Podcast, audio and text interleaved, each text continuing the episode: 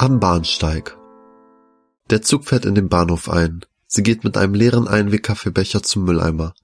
Ihre Hand schwebt über dem Loch mit der Aufschrift Papier. Sie zögert kurz. Ihre Hand bewegt sich zur anderen Seite des Mülleimers und sie wirft den beschichteten Becher durch das Loch mit der Aufschrift Verpackungsmüll. Dann wendet sie sich um und geht schnellen Schrittes zum Zug. Sie geht durch die offene Tür in den Zug und ich sehe ihren Pferdeschwanz noch ein letztes Mal, bevor die Türen sich schließen und sich der Zug in Bewegung setzt.